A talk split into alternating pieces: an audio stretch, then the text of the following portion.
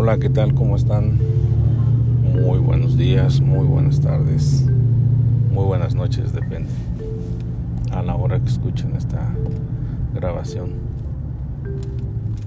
Quiero compartirles que en días pasados, exactamente hace un mes, tuve la necesidad de estar en el ISTE por una complicación de salud de mi hijo. Y quiero compartir algo con ustedes que es muy importante. Debemos cuidar nuestra salud. Todos los trabajadores somos reemplazables. Ahí en esa empresa, en esa escuela, en ese lugar de trabajo somos reemplazables. Y la empresa no tardará en hacerlo. Si te pasa algo, si tienes algún accidente, algún evento cerebrovascular, la empresa seguramente te va a reemplazar. No así en la familia. En la familia ocupamos un lugar específico, una silla en el comedor específica.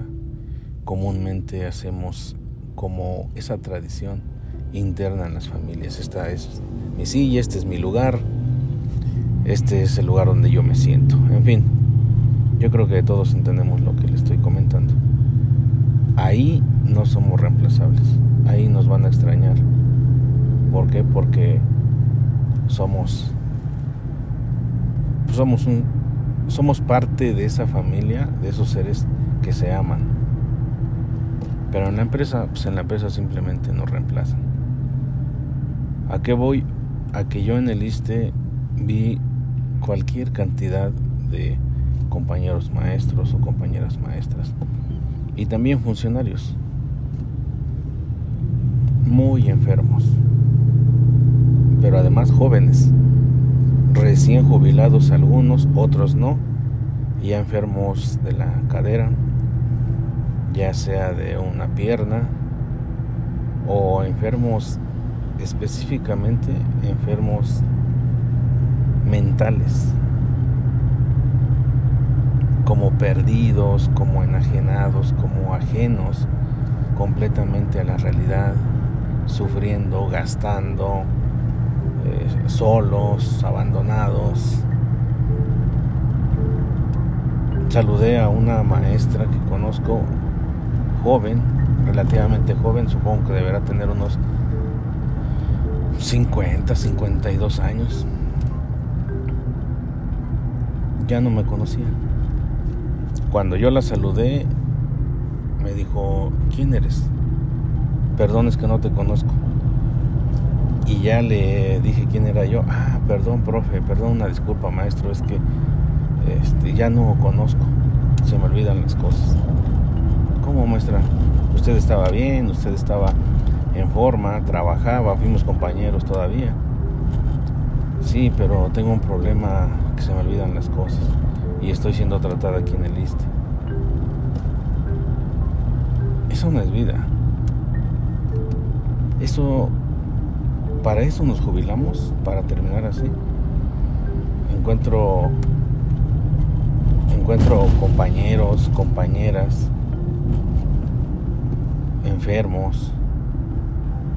Encuentro compañeros, compañeras eh, que terminaron lastimados de la columna por agacharse, por estar todo el tiempo checando a los pequeñitos. Yo no digo que no se haga el trabajo, pero sí tenemos que tener mucho cuidado de nuestra salud. No merecemos terminar así. De verdad, eso es a lo que voy. No merecemos terminar así.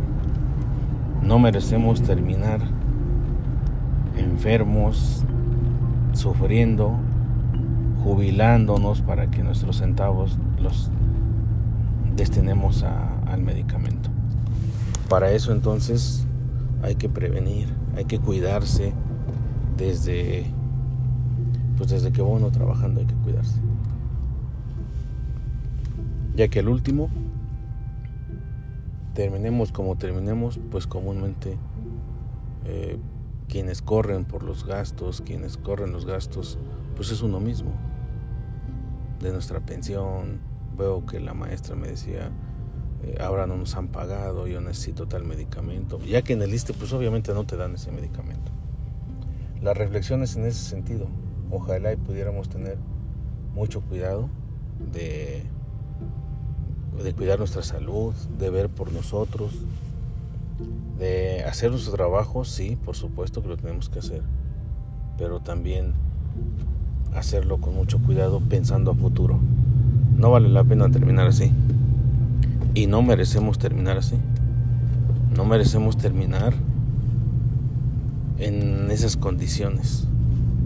De verdad, parecía como una formación, pues como de gente así, perdón la palabra, pero como de loquitos, como de loquitos abandonados ahí.